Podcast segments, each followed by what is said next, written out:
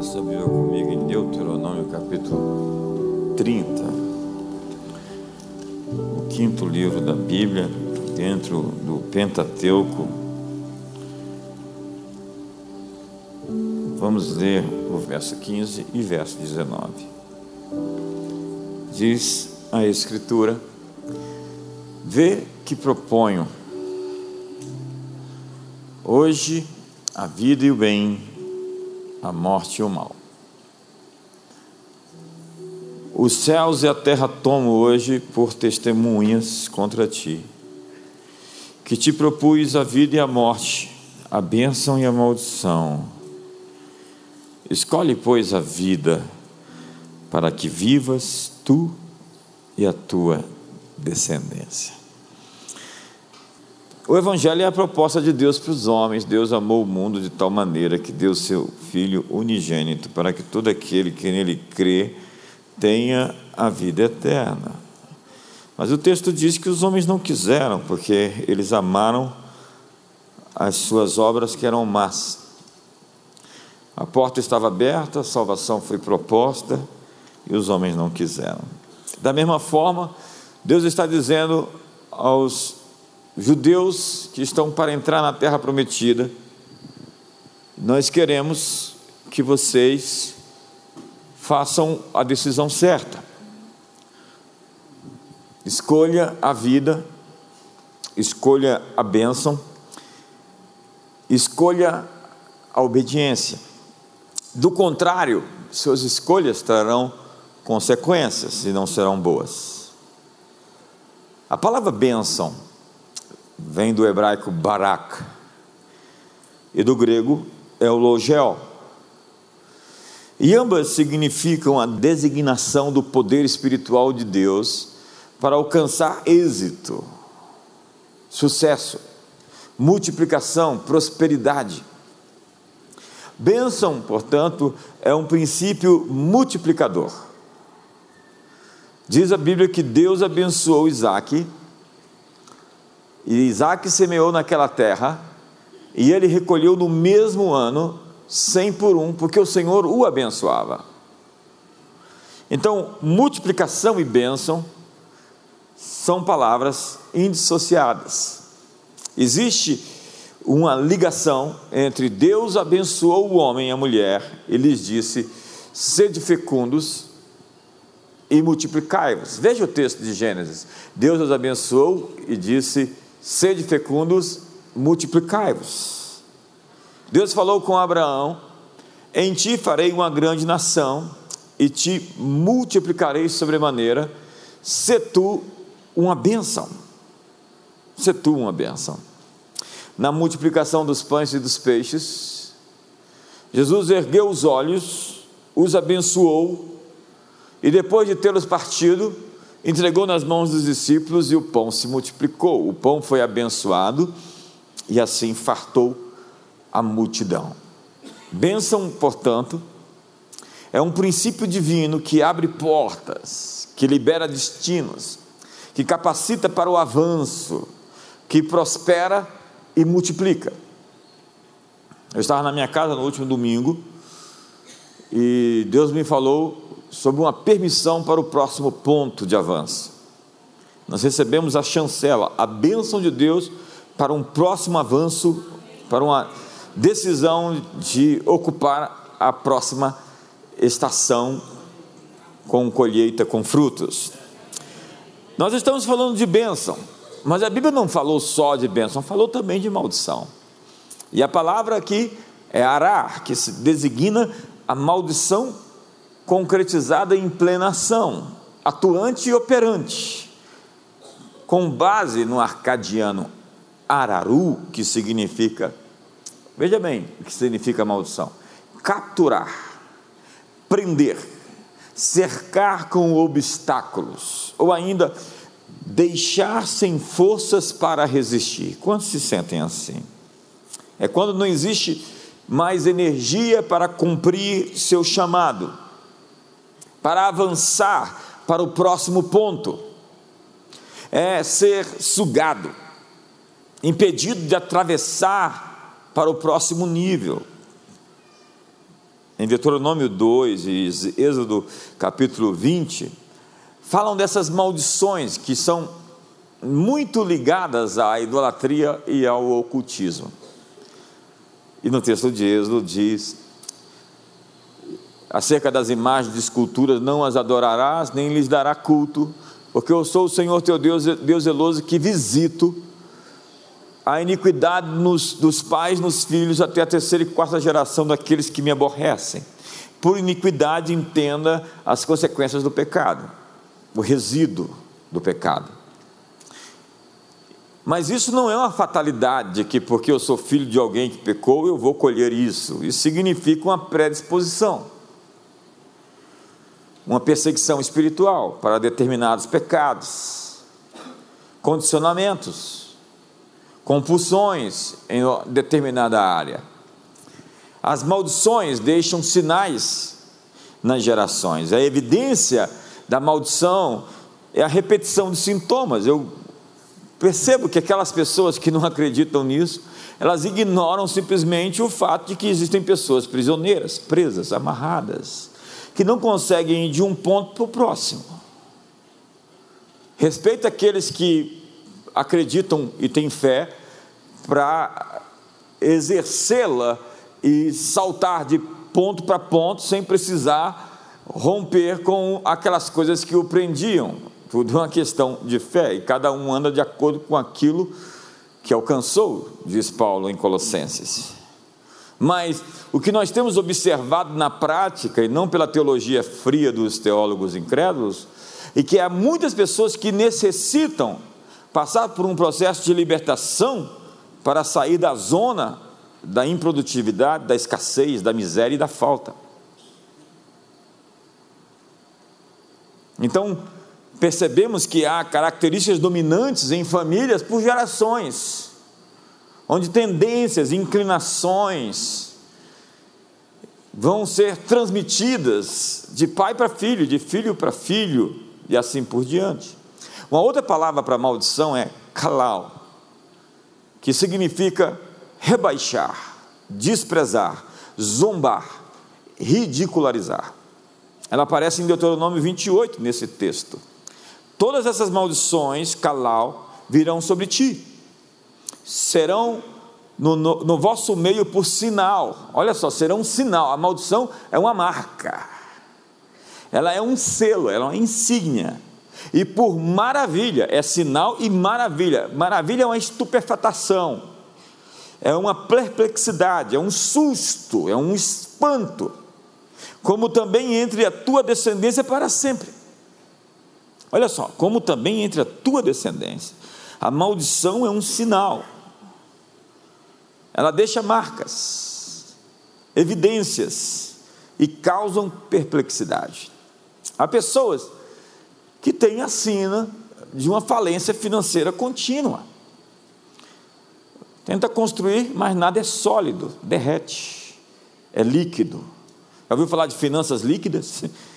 Modernidade líquida. Pessoas com renda, que até ganham salário, mas vivem em escassez. Você conhece gente que tem um salário, um salário até razoável, mas vive em escassez? Eu conheço gente assim. Há famílias com mortes precoces. Isso se repete, e suicídios constantes. Linhagens familiares onde nenhuma das mulheres e nem dos homens se casam, embora queiram se casar alcoolismo e repetidas doenças que se estendem por várias gerações, que são marcas de reivindicações do mundo espiritual. Hoje nós queremos tirar a mão do diabo da sua vida. Nesse mês de abril, vamos tirar essa marca, esse sinal, essa evidência de que existe uma presença ou uma perseguição espiritual contra você. Mas nós não podemos fazer isso sem a sua ajuda. Na verdade, você vai ter que se esforçar. Essas próximas três semanas, hoje mais duas semanas de abril, essa é a nossa temática: se apropriar do que nos foi dado, possuir o que foi conquistado, exercer sua fé dentro de um nível onde o diabo vai soltar as suas garras da sua família, das suas finanças, dos seus filhos, da sua vida. Me ajuda aí.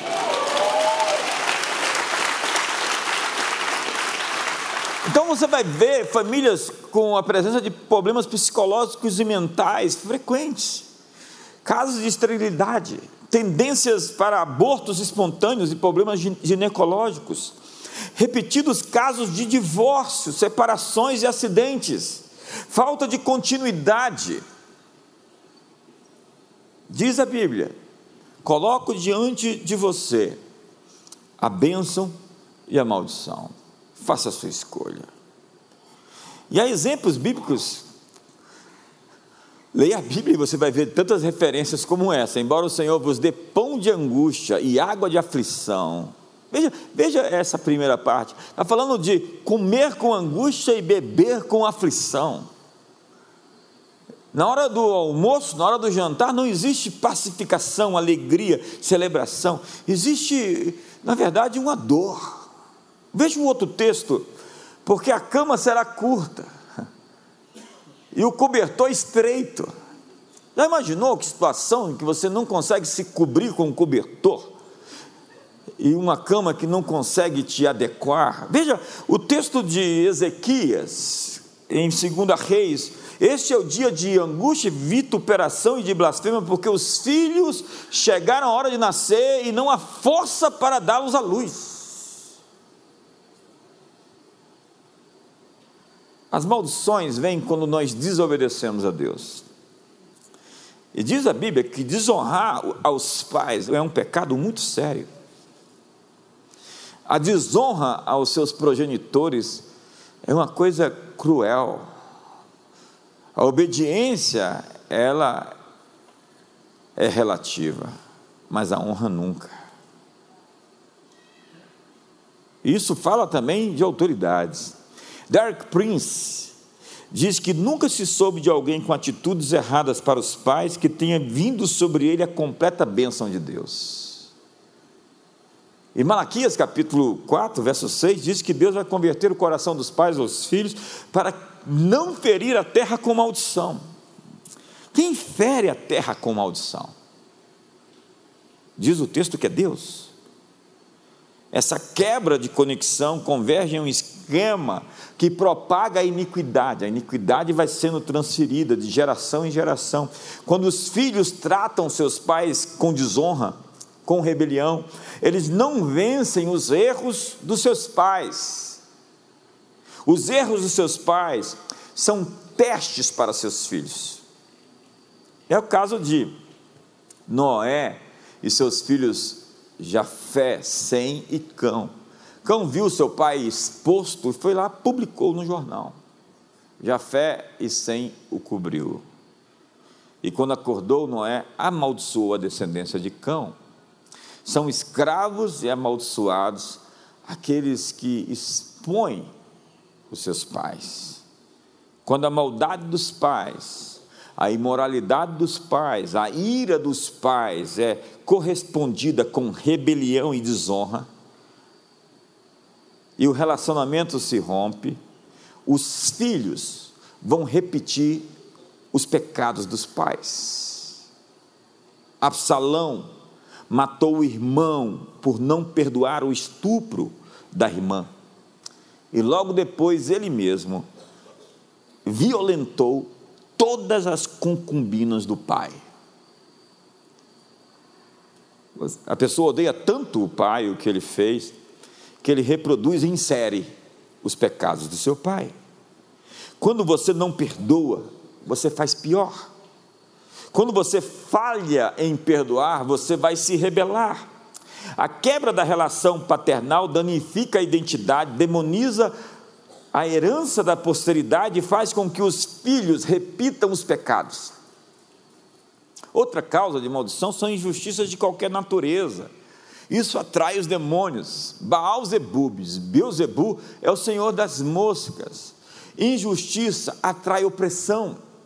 Sexo desnatural, existe um capítulo inteiro lá na Bíblia que fala sobre essa questão de como se relacionar sexualmente, qualquer coisa fora daquele aspecto. Maldito aquele que se deitar com um animal, maldito aquele que se deitar com. E aí vai a sucessão de situações que atraem essa sentença, esse julgamento, esse juízo, essa opressão. Diz a Bíblia que o roubo dos dízimos e das ofertas também atrai maldição. Eu queria pular essa parte, mas não posso pular o que está escrito na Bíblia. E diz também a Bíblia que maldito aquele que fizer a obra de Deus relaxadamente. Há maldições lançadas por terceiros, diz Provérbios capítulo 18. Maldição por falar mal, praguejar, difamar. Há um tipo de maldição, diz a Bíblia, que procede do falar. Jesus disse sobre Raca, odiar seu irmão sem causa. Então diz a Bíblia que como o pássaro no seu vaguear, como a andorinha no seu voar, assim a maldição sem causa não encontra pouso. Então quer dizer que as pessoas lançaram maldições e eu não dei motivo para aquelas maldições se cumprir. Ótimo, excelente, maravilhoso. A maldição sem causa não se cumpre mas há de se prestar atenção sobre as palavras das autoridades. Deus ordenou a sociedade humana com a presença de autoridades. A bênção e a maldição lançada por pessoas em posição de autoridade tem que ser levada em conta. Uma bênção do pai e da mãe, uma bênção de um líder é tão importante. E as pessoas brigavam na Bíblia por isso. Maldições proferidas por pessoas investidas de autoridade estão ali na Bíblia. Diz que Jacó saiu da casa de seu sogro, levou sua esposa Raquel, que tinha furtado os ídolos do seu pai, sem que Jacó o soubesse. Labão foi atrás de Jacó, que havia fugido, e levou consigo seus filhos e seguiu Jacó por sete dias. E quando o alcançou, Jacó soube que os ídolos do seu sogro Labão tinham sido roubados. Ele estava sendo acusado de ter feito isso. E Jacó disse: Com quem acharem os teus deuses, esse não viverá, esse não viva. Ele lançou uma maldição de morte em quem tinha pego os ídolos de Labão. Logo depois, Raquel morreu de maneira inesperada, jovem, ao dar à luz Benjamim, de acordo com a maldição lançada por seu marido, porque ela tinha furtado os ídolos. Maldições, nesse caso, com causa. Maldições proferidas por bruxos é um assunto um pouco delicado. Há pessoas que se movem no mundo espiritual e há dois grupos de pessoas: os profetas e os bruxos. E entenda que alguns profetas mudam de lado às vezes. Quantos estão comigo aqui? Eu tenho medo de algumas pessoas na igreja, sabe? Eu falei, está confuso, não sei de que lado ele está. E você tem, que se, você tem que aprender a se defender dessas coisas. Porque se você não souber, você pode estar sendo bastante oprimido, porque você não tem as armas para lutar contra esse expediente. Temos maldições autoimpostas, auto-maldição. As pessoas que falam contra si mesmas, depõem contra si mesmas, chamam de burra, desastradas, miseráveis, imbecis. Tem até ditos e ditados, né? Como eu sou um idiota, não há ninguém mais desastrado, eu estou quebrado, estou lascado, estou ferrado. Você sabe o que era ser ferrado no, português antigo? Era aquele sujeito que vinha em grades, assim, preso mesmo, de Lisboa, de Portugal para cá, e era jogado na terra. Às vezes os desorelhados, arrancava a orelha do cara para dizer que ele era muito perigoso, esse era o sinal. Mas algumas pessoas não carregam esse sinal físico, mas carregam o sinal, a evidência, a marca, o estigma espiritual. Coloco diante de vocês, disse o Senhor, bênção e maldição. Faça a sua escolha. Bênção e maldição são paradoxos, antônimos e princípios espirituais antagônicos. A bênção, como eu te disse, multiplica e dá êxito. Já viu aquela pessoa que põe a mão no negócio? Uh, Fala, como ele é abençoado. Mas você já viu aquele que põe a mão e seca? A bênção é a habilidade, as ideias, os conceitos, as invenções, a inspiração, a sabedoria, a direção, as compreensões, a lucidez para pensar corretamente e fazer os investimentos que vão dar lucro. A palavra abençoar quer dizer conceder poder para alcançar sucesso. A palavra abençoar quer dizer prosperidade, fecundidade e longevidade. Mas a maldição, ela empobrece, ela cria obstáculos, ela torna estéril, infrutífero, seco e improdutivo. A maldição é, portanto, um empecilho à multiplicação e ao êxito. A maldição é o bloqueio, é a barreira.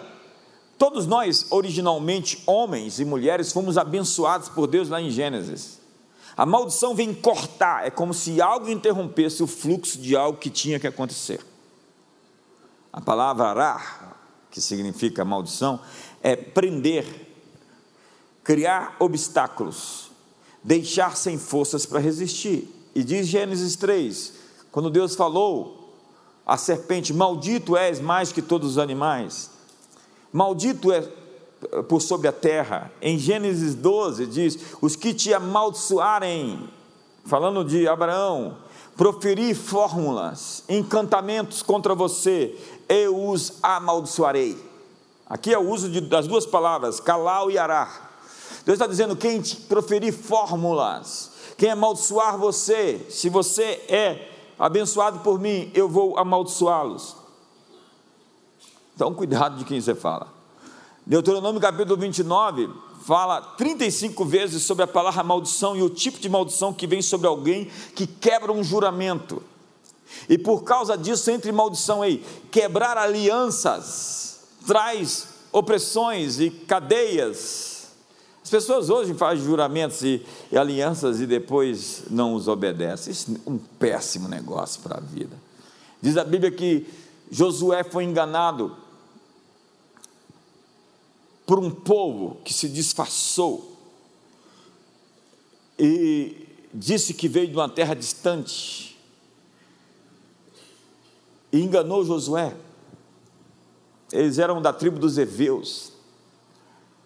Eles eram, estavam ali como aqueles que estavam destinados a serem combatidos por Josué e enganaram Josué, e Josué fez aliança com eles.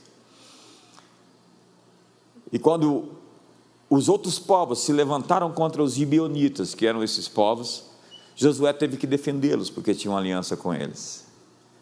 Passaram décadas, séculos, Saul matou os gibeonitas. Uma geração depois houve seca nos dias de Davi. E Davi questionou: por que está acontecendo isso nos meus dias? E Deus disse: porque Saul quebrou a aliança, matando os gibeonitas. Veja que uma aliança não tem tempo, nem prazo de validade. Alianças são alianças. E nós não podemos brincar com juramentos. Então, quando eu for casar você, eu vou dizer até que a morte os separe. Então, se você se separar, você sabe o que vai acontecer.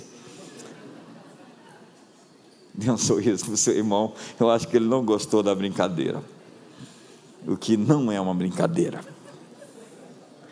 Na medida em que uma maldição ou bênção se estabelece, tem gente que não vai me convidar para casá-lo, tendem a se transferir de geração em geração, na vida individual, familiar, geográfica, governamental. O sintoma da maldição é o cativeiro, é o aprisionamento, a dificuldade. Ará é o contrário de Baraque. Baraque é autorizado a prosperar, e Ará é impedido de prosperar. Então, você já viu gente com tudo agarrado, amarrado e preso? O cara abre um circo e os anões do circo começam a crescer.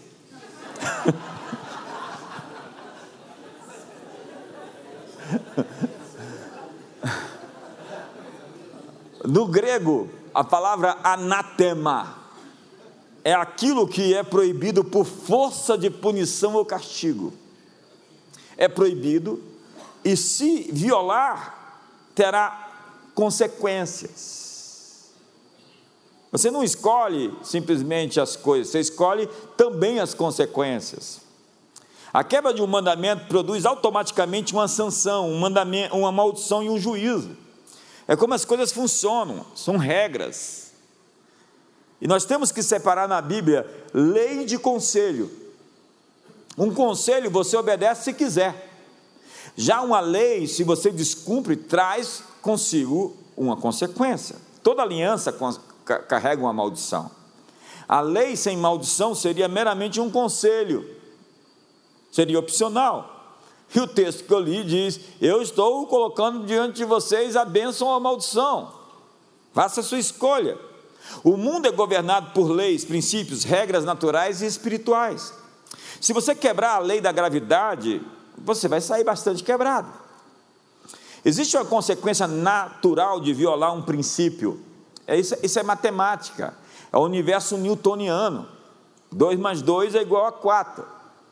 A soberba precede a destruição e a altivez a ruína. Vê o soberbo, olha para ele, espera um pouco.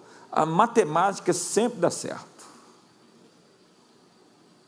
Pela maneira como as pessoas tocam a sua vida, fica previsível os seus resultados. Você não precisa ser profeta, basta ser um pouquinho esperto para saber onde é que vai dar aquilo. Faz as contas. Suas sementes boas ou suas sementes más vão ser reveladas com o tempo. Não adianta querer embelezar o lixo. Não adianta querer perfumar um entulho. Tem que lidar com o pecado, com aquilo que está atraindo as moscas. Deus diz: Eu não serei com vocês enquanto não desarraigar o anátema do meio de vocês. Não dá para invocar Senhor, Senhor e viver na iniquidade. Não tem fé que sustente isso. Na verdade, a palavra fé é a raiz da palavra fidelidade. Quem tem fé é fiel, sempre. Não se pode vencer de qualquer maneira, existem regras. A ajuda de Deus é sempre condicional. Toda aliança carrega maldições, a maldição vem da lei, e a lei vem de Deus. Derrotas é uma maneira de Deus parar pessoas. Aí você fala, mas fulano de tal está aprontando tanto, não está sendo parado, espera mais um pouco. Davi ficou tão incomodado porque os demônios não estavam fazendo o seu trabalho de parar os maus, falou: Senhor, manda o teu anjo persegui-los. Está lá no Salmo 35. Tem demônio que não quer atrapalhar uns, não, porque eles estão fazendo um ótimo trabalho. O chefe deles está feliz. A maldição é um freio na maldade, é o julgamento de Deus contra o pecado. Quando há desobediência, Deus tira a proteção. O Midrash escreve que a pessoa é atacada pela lepra por causa do pecado da calúnia e da maledicência. Eles previram que uma pessoa que tinha lepra era porque usou a língua com muita maldade. Essa dedução vem da palavra metsorá, leproso, e motzha, o mal que sai da boca. O leproso deveria morar fora do acampamento, tal como o caluniador, que deve ser isolado por conta da sua lachon hará, má língua. Você conhece alguém com a má língua? Fica longe, porque ela está com lepra. E ela vai passar para você essa lepra. O caluniador é mais culpado que o assassino, pois esse mata só uma pessoa e o caluniador mata três. Ele mesmo quem dá ouvidos a calúnia e o caluniado. Mesmo quando não se dá fé ao caluniador pelo que disse, alguma coisa fica na memória contra a vítima. A língua má foi comparada a uma flecha e não a uma espada, pois mata mesmo de longe. O caluniador está em Roma e mata na Síria, está na Síria e mata em Roma. E há quatro categorias, segundo a Midrash, de pessoas que não gozarão do resplendor divino os caçoadores, os hipócritas, os mentirosos e os que falam mal do próximo. Nós pensamos que bênção é uma coisa de Deus e a maldição é do capeta. Mas, como o texto que eu li, quem é que fere a terra com a maldição? Diz a Bíblia que o Senhor é o juiz de toda a terra. Ele é o Senhor e ele até usa os demônios ao seu bel prazer para cumprir o seu propósito. Lembra do extermínio dos primogênitos no Egito? O anjo que feriu Herodes. Deus pôs um espírito mentiroso na boca dos profetas para que eles enganassem uns aos outros. Eles os entregou uma disposição mental reprovável. Os juízos de Deus estão sobre toda a terra. O juízo sobre a casa de Acabe e de Saul, um espírito mau da parte do Senhor que atormentava Saul. A casa de Seva, que chega ali, os filhos de Seva, e expulsam demônios em nome do Pai, em nome de Jesus, que Paulo prega. Eu expulso vocês em nome de Jesus, que Paulo prega. E o demônio diz, o demônio evangelista, eu sei quem é Jesus e sei quem é Paulo, mas vocês quem são? E saiu dando burdoada no sujeito, arrancou a roupa deles, eles fugiram. E a Bíblia diz que eles ficaram, todos que viram aquilo, tomados de temor. Meu amigo Cote fala que aquele é um demônio evangelista, avivalista tem gente que não ouve os pregadores, mas vão ter que ouvir os demônios. Tem gente que só vai procurar Deus depois de estar no fundo do poço, oprimido. E a primeira lei dos buracos é: pare de cavar. Quantos estão comigo aqui? Diz o Salmo o Senhor, na angústia te buscaram, vindo sobre eles a tua correção, derramaram as suas orações. Então diz o texto: coloco diante de vocês a bênção e a maldição. Pergunta para o seu irmão: o que você vai escolher? Nós temos que compreender que a ação demoníaca é, é colateral é só o resultado. Tanto a maldição quanto a bênção tende a continuar através dos tempos até serem revogadas ou canceladas. Essa não é a fala de um Deus, coloco diante de vocês a bênção e a maldição, nervoso, esbravejando ódio, mas a fala de um pai amoroso, que não abre mão de corrigir seus filhos, seu filho está destruindo tudo ao seu redor. O que você faz? Você põe limites. Isso é paternidade.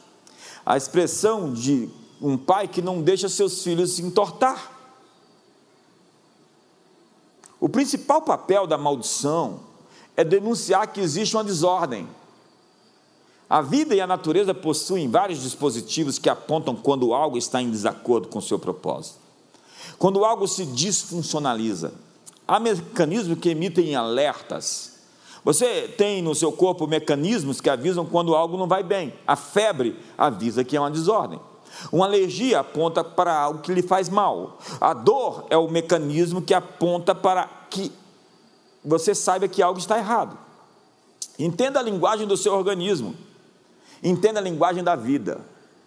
Precisamos parar de enxugar gelo e encontrar as verdadeiras causas dos nossos fracassos, que não é o irmão o fulano e o beltrano e o ciclano, porque há pessoas que querem arrumar culpados.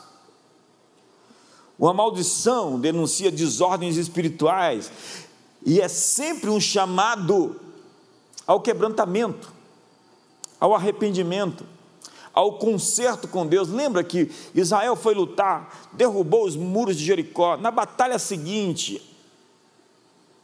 um sujeito pegou uma capa babilônica e riquezas de Jericó que estavam amaldiçoadas e colocou e enterrou debaixo da sua tenda. Quando eles foram lutar outra vez, Israel perdeu a batalha para um exército mais fraco. E eles não entenderam porque perderam aquela batalha. Alguns de nós não entendem porque estão perdendo algumas batalhas, mas porque existem maldições objetos amaldiçoados enterrados dentro de casa. Josué ficou de ao amanhecer ao entardecer de joelhos em jejum. Eu gosto desse jejum do amanhecer ao entardecer. E Deus falou para ele: há pecado em Israel e por isso todos vocês erraram. Você sabe que uma pessoa, uma medida de fermento leva da massa? Não adianta Jó fazer sacrifícios pelos seus filhos, jejum e oração, se Jó não confronta seus filhos. Jejum e oração não substitui confrontação. O que aconteceu é que Jó tentou tapar o sol com a peneira. Não dá para ficar tentando fazer mágica, magia. Nós precisamos colocar o dedo nas feridas e quebrar ou romper a maldição não é mágica. Precisamos lidar com a desordem. Demônios não são importantes. Eu fico assustado com os pregadores que fazem dos demônios uma coisa importante. O mais importante é responsabilidade pessoal. Os demônios, Baal Zebub, estão onde existe lixo. Tira o lixo e os demônios vão embora.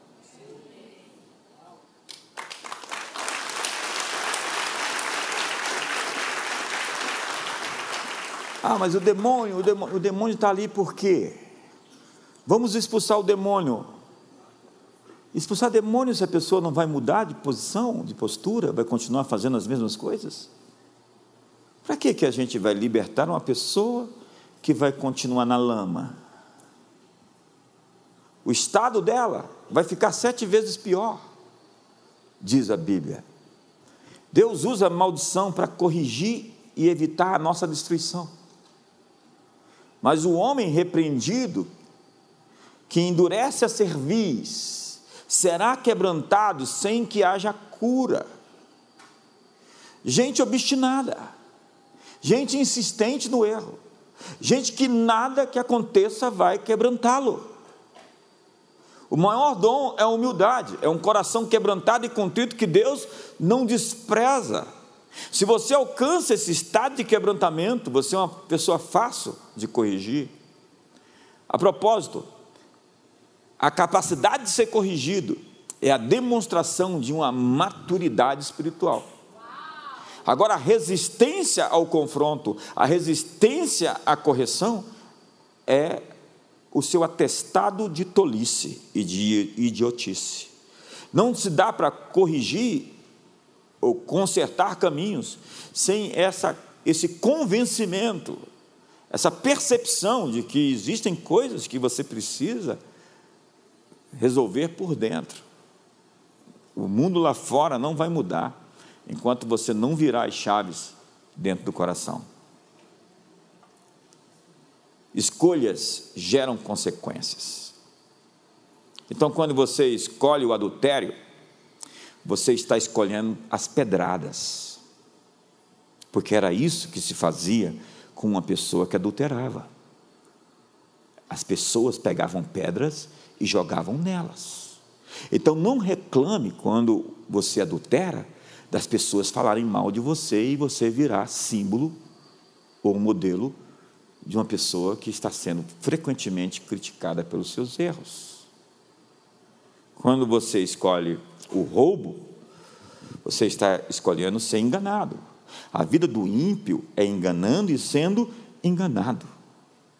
Então, enganei, fui enganado. Enganei de novo, fui enganado.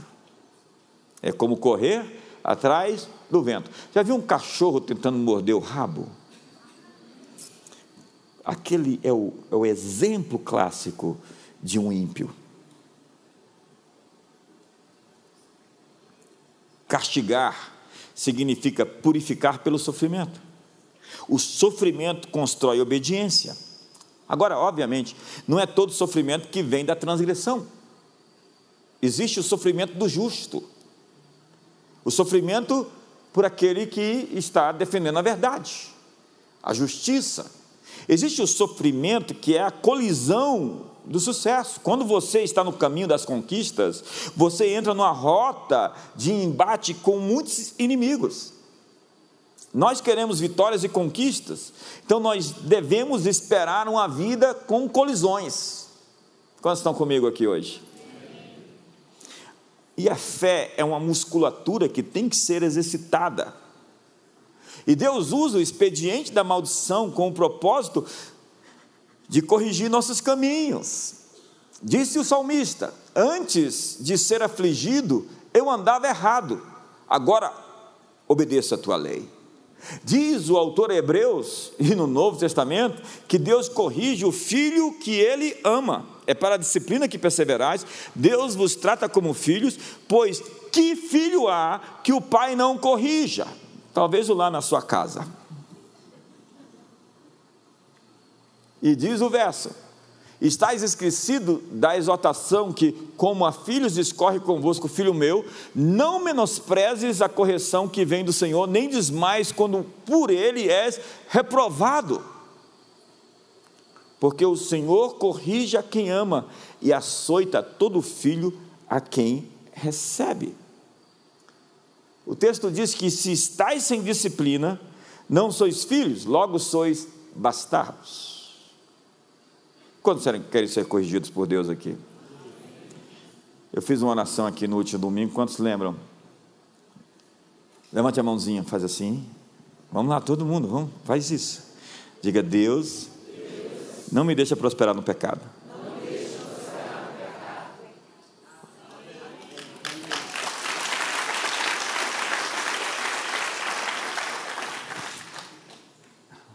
Depois não reclama.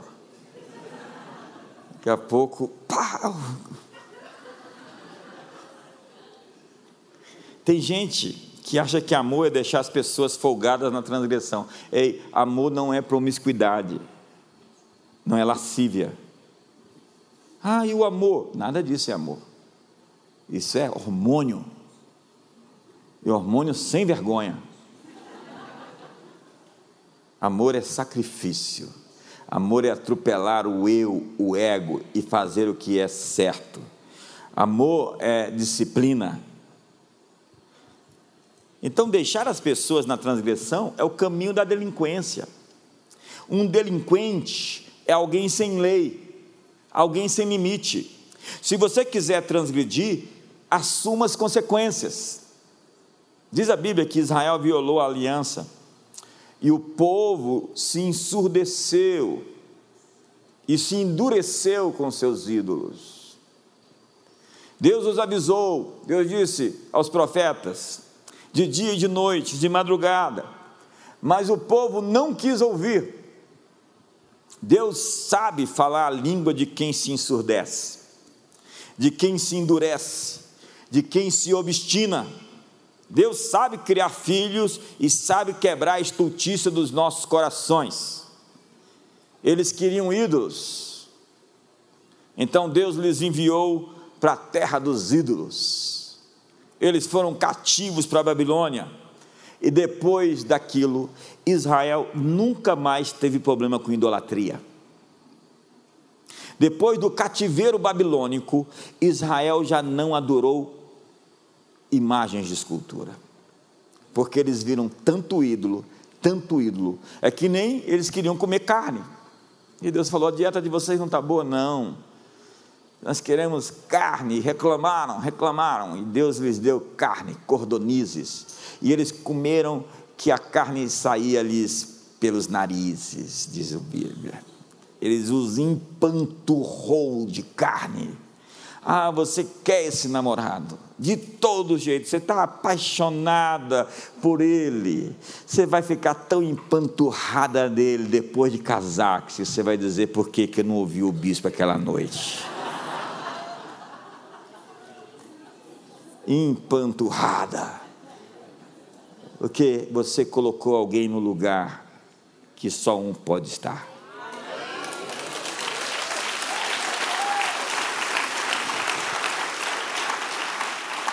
Hoje, senhoras e senhores, nós queremos tirar a mão do diabo na sua vida, mas você vai ter que fazer a sua parte. Sem você ajudar, não existe nada que nós possamos fazer. Deus está dizendo: estou colocando diante de você a bênção e a maldição. Você precisa entender que a maldição é correcional. E ela não é fatalista, ela não é um karma. Pode acontecer injustiças e coisas que a gente não entende, e aconteceram essa semana coisas assim. Mas na visão cristã de mundo, arrependimento, a responsabilidade individual é que vai nos fazer vencer suas escolhas. Olhe para suas mãos, o poder está nas suas mãos. O diabo não é protagonista, você é o protagonista. Faça uma aliança com Deus.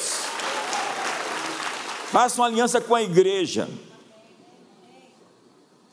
Isso é sério. Nós temos que responder por nossas escolhas e a disciplina vai lhe consertar. O que aborrece a correção morrerá, diz a Bíblia. Esse negócio de querer fugir do castigo não é uma coisa boa. Esse é o grande gesto de Davi, diferente de Saul que dissimulava, diferente de Judas que dissimulava. Uma das coisas que mais me dá ojeriza é a dissimulação, é o fingimento. A mentira é um grau, a dissimulação é o esconder a vida mentirosa. Então, para esconder a mentira, o sujeito dissimula, falsifica. Daqui a pouco ele vira um ator e ele é simplesmente um hipócrita. Jesus chegou para os fariseus e disse para eles: vocês são atores, vocês não são de verdade. A vida de vocês é uma farsa. Vocês estão interpretando um papel. Vocês não são legítimos, vocês não são genuínos. Então abaixa a cabeça. Davi é muito esperto. Enquanto Saul tentava colocar a culpa em alguém, sempre estava atrás de alguém para culpar. Davi, esperto, dizia: Senhor, eu estou todo errado. O senhor pode fazer o que quiser, o senhor está certo. Mas, na tua ira, lembra da misericórdia.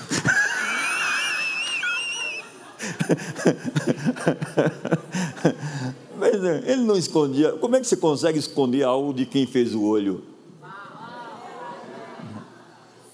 Como é que você consegue esconder algo de quem fez o ouvido e ouve? Ele sabia, tinha consciência de Deus. Então ele se humilhava, se quebrantava. Ele cometeu erros terríveis. Mas ele, ele vai, vai lá ler o Salmo 51, vai ler lá o Salmo 32. Enquanto calei os meus pecados, envelheceram os meus ossos todos os dias, Confessei-te o meu pecado e a minha iniquidade não mais ocultei, e tu perdoaste a iniquidade do meu pecado. Deus foi tão fiel a Davi, ainda que Davi às vezes escorregou, Deus o chamou de um homem segundo o coração de Deus. Então deixa eu aterrizar aqui. Esse assunto daria para fazer um seminário inteiro. E nós temos aqui um trabalho de libertação na academia de ministros com os nossos professores, que é passar o pente fino em muitas situações. Mas num culto como esse, a gente tem uma outra dimensão de ministração. E a ênfase desse mês é você entrar na promessa do que lhe foi dado, deixando para trás as coisas antigas. Nós lidamos e eu estou entrando na parte prática agora, com as maldições, com a confissão. Você controla o que você fala. Quando você confessa, você tem poder sobre aquilo que você fala. Você ganha autoridade para vencer. Você não pode falar para qualquer ou com qualquer pessoa. Você tem que falar com ministros honrados que estão servindo a Deus e não a si mesmo. A propósito, tem gente que diz que está por conta de Deus, mas está por conta própria. Confissão, arrependimento. Arrependimento é metanoia, mas no significado aqui em questão é que você tem tanto nojo daquilo que você viveu e fez, que você nunca mais vai fazer aquilo outra vez. E posicionamento. É assumir a posição da promessa. Gálatas 3,13. Cristo nos resgatou. Lembra da ênfase? Nós estamos nesse mês da redenção. Está lá no, no banner. A palavra resgatou é exogorazen, que significa comprou para fora de. Diga, eu fui comprado. Diga, eu fui comprado. Diga ao seu irmão, o preço mais caro, preço mais caro foi pago por você.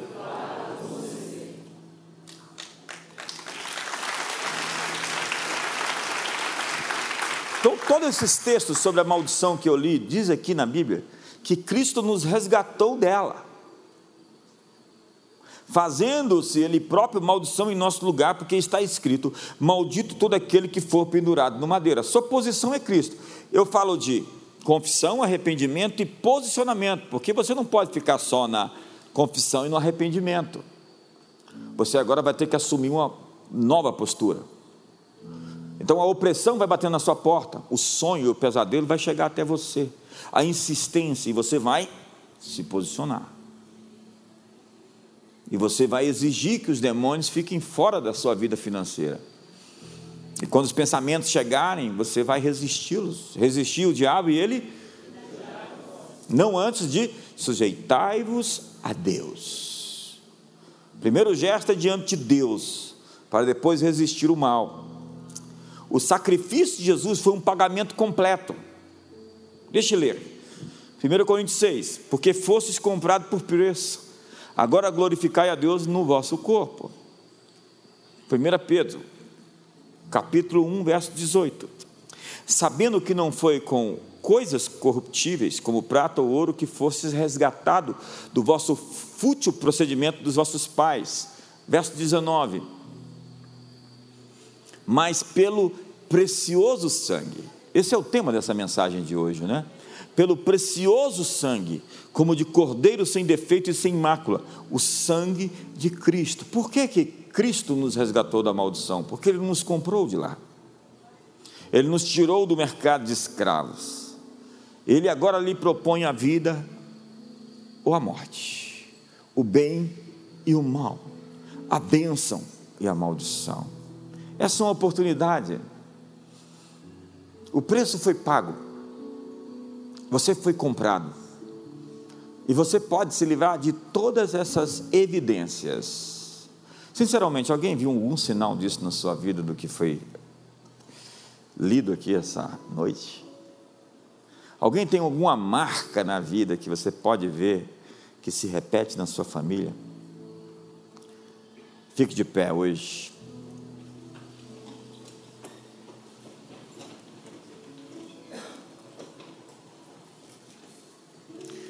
Diz o texto: Bendito Deus e Pai de nosso Senhor Jesus Cristo, que nos tem abençoado com toda sorte de bênção espiritual nas regiões celestiais em Cristo Jesus.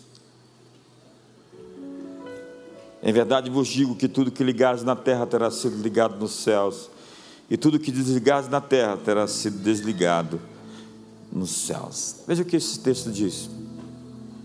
Se dois dentre vocês concordarem e ligarem na terra, será ligado nos céus. A palavra é sinfonia. Concordar é a palavra sinfonia.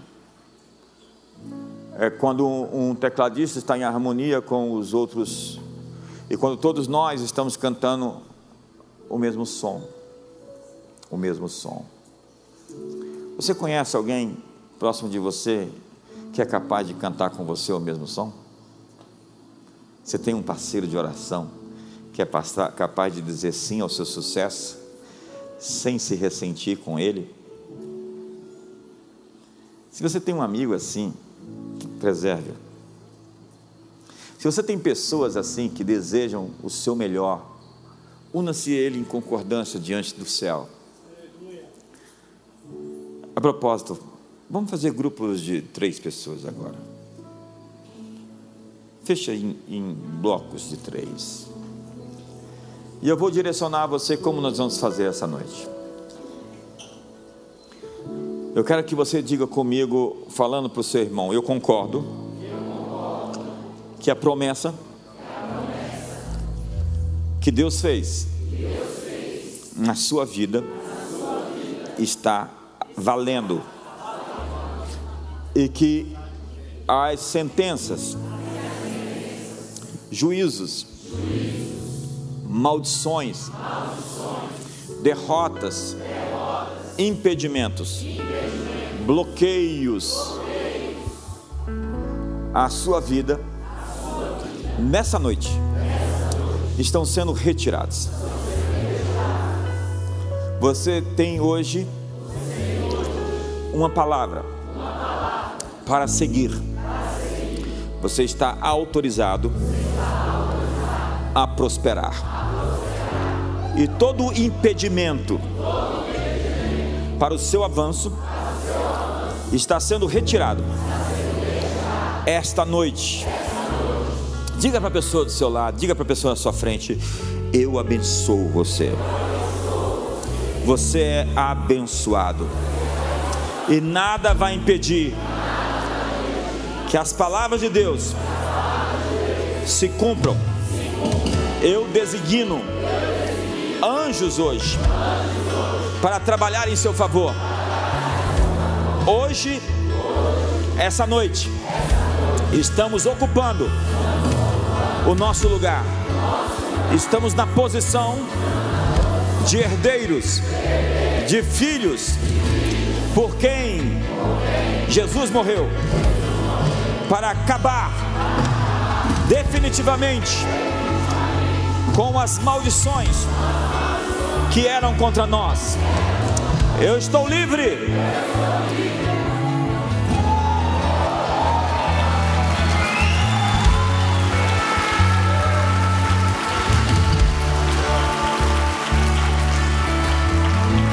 Diga eu concordo com a vitória sobre as situações que se repetem, que insistem em nos visitar. Cada pessoa que está nos assistindo na internet hoje, ou que vai assistir isso depois, nós queremos liberar sobre você uma palavra também daqui Deus é Deus de perto e Deus de longe. E Ele está visitando você com uma bênção especial sobre a sua casa. A maldição da dívida está sendo quebrada. A maldição da doença está sendo quebrada. A maldição da escassez está sendo quebrada. A maldição hoje que tenta impregnar você com a rebelião dos filhos, com a apostasia, com a loucura, com a depressão. Nós queremos revogar hoje, diante do tribunal da corte do Calvário, toda sentença que era contra sua casa e sua linhagem familiar. Nós abençoamos você e abençoamos cada casa aqui representada cada família aqui representada, cada filho, cada filha, cada pai, cada mãe, cada familiar. Nós liberamos uma bênção hoje, revogando as sentenças e juízos, as maldições. Declaramos que Cristo te resgatou. Você é livre, você pode viver, você está autorizado aí para o seu próximo ponto de avanço. Ei, eu acho que você não entendeu. Nós estamos autorizados aí para o nosso próximo ponto de avanço e nada vai resistir-nos em nome de Jesus. Vire para a pessoa do seu lado diga: Eu estou de acordo. Eu digo sim. Eu digo amém. As bênçãos de Deus sobre você, sua casa, seus filhos e os filhos dos seus filhos sejam abençoados em mil gerações que o amor de Deus, a graça de Jesus, a comunhão do Espírito Santo seja sobre a sua vida. Uma ótima noite